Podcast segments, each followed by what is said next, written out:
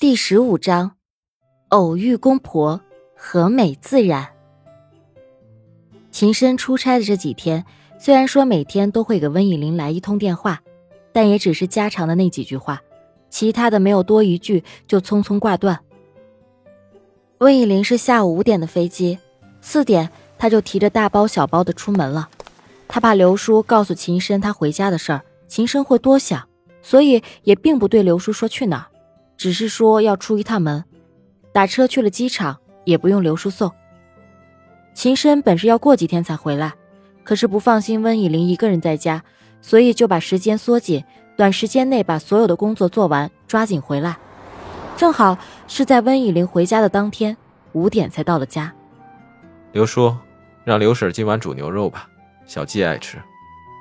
先生，夫人走了，她没告诉您吗？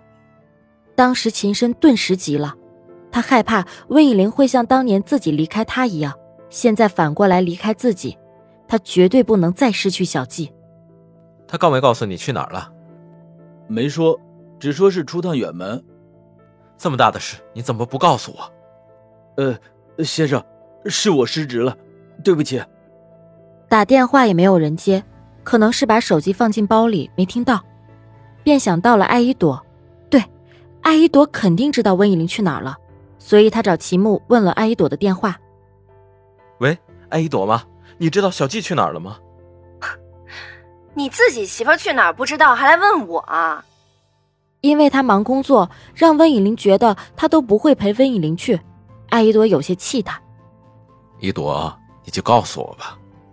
可是他静下来想想，要是秦深能去机场追温以玲，这又何尝不是好事呢？走了，去哪儿了？啊，想追就去安城国际机场吧。艾依朵就这样挂了电话，秦深赶紧上辆跑车就追了过去。到的时候，温以玲正在检票，秦深一把拉了过来，把票撕了。你要去哪儿？哎，秦深，秦深一把抱住了温以玲，别离开我。说什么呢？我只是要回家而已啊！你不是出差了吗？怎么就回来了？回家怎么都不告诉我一声？刚才出门前是想说的，可是你的电话一直打不通啊！我是说之前怎么不说？你说你要出差吗？傻瓜，出差哪有陪妻子回家重要啊？他既说出了这句话，就证明他已经把那道坎儿给磨平了。回去吧。这几天我准备准备，过几天再回去。嗯，好。从机场到白金别墅需要四十分钟，没想到这短短一节课的时间，竟然下起了瓢泼大雨。回到家已经是六七点了，加上当时已经十月，又下着雨，回家时天都已经黑透了。天上没有星星，也没有月亮，可以照亮他们回家的路。刘叔看到有车过来。就知道是先生夫人回来了，他便赶紧拿着伞出门迎接。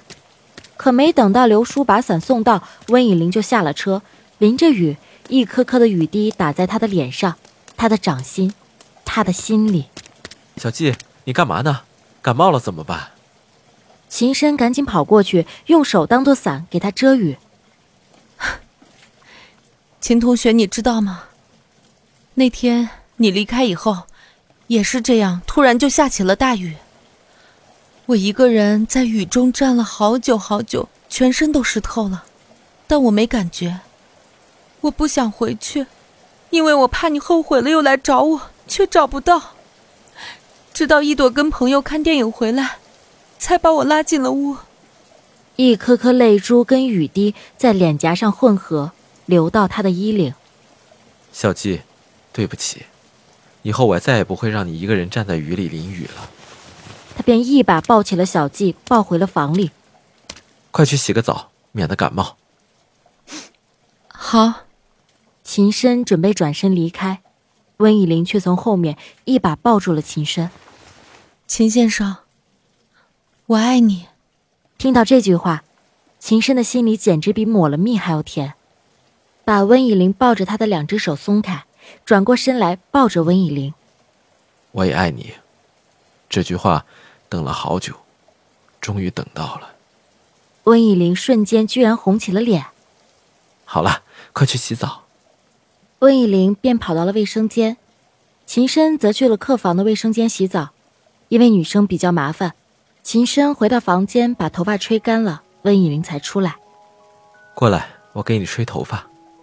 哦，说吧，为什么不叫我一起去？这种事你应该提醒我的。我怕跟你说了，你不愿意去，那岂不是很尴尬？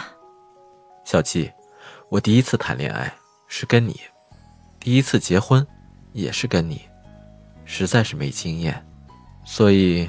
以后这些我该做的事，你应该告诉我。怎么搞得好像我很有经验似的？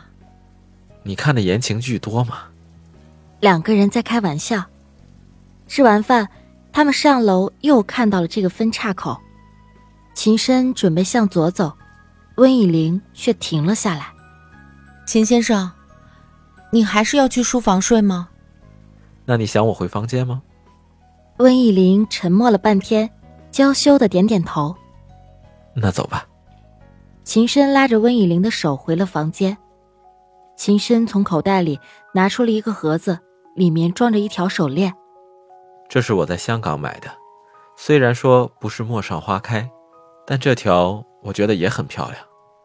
嗯，我很喜欢，给我戴上吧。好看。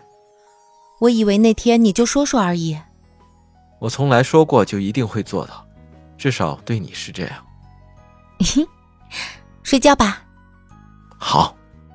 两个人羞涩的躺在床上，都不敢碰到对方一下。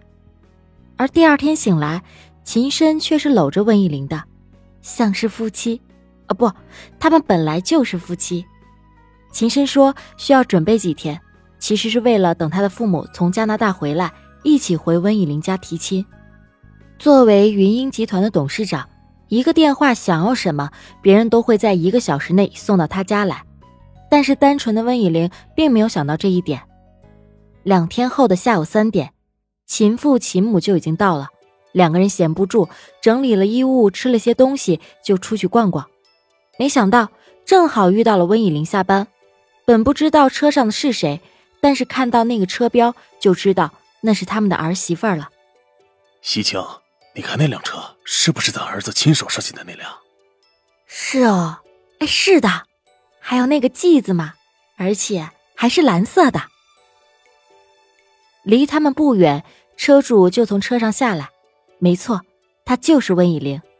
这别墅周围都是公路和山，两个老人在这儿走，肯定是遇到了什么困难。老伴儿，他停下来了。哎，还向我们走过来了。两个人在嘀咕：“伯父伯母，你们好，两位是遇到什么事儿了吗？这十里外都没有其他的人家了，你们应该不是住在这儿的吧？啊，那是不是要去哪儿啊？要不然我送你们，在这儿啊是打不到车的，不然在网上给你们约个车。哦，其实我们是，是去山上看日落的。”在山下看着不太高，所以就徒步上来了。可没想到这么远。秦母打破了秦父的话。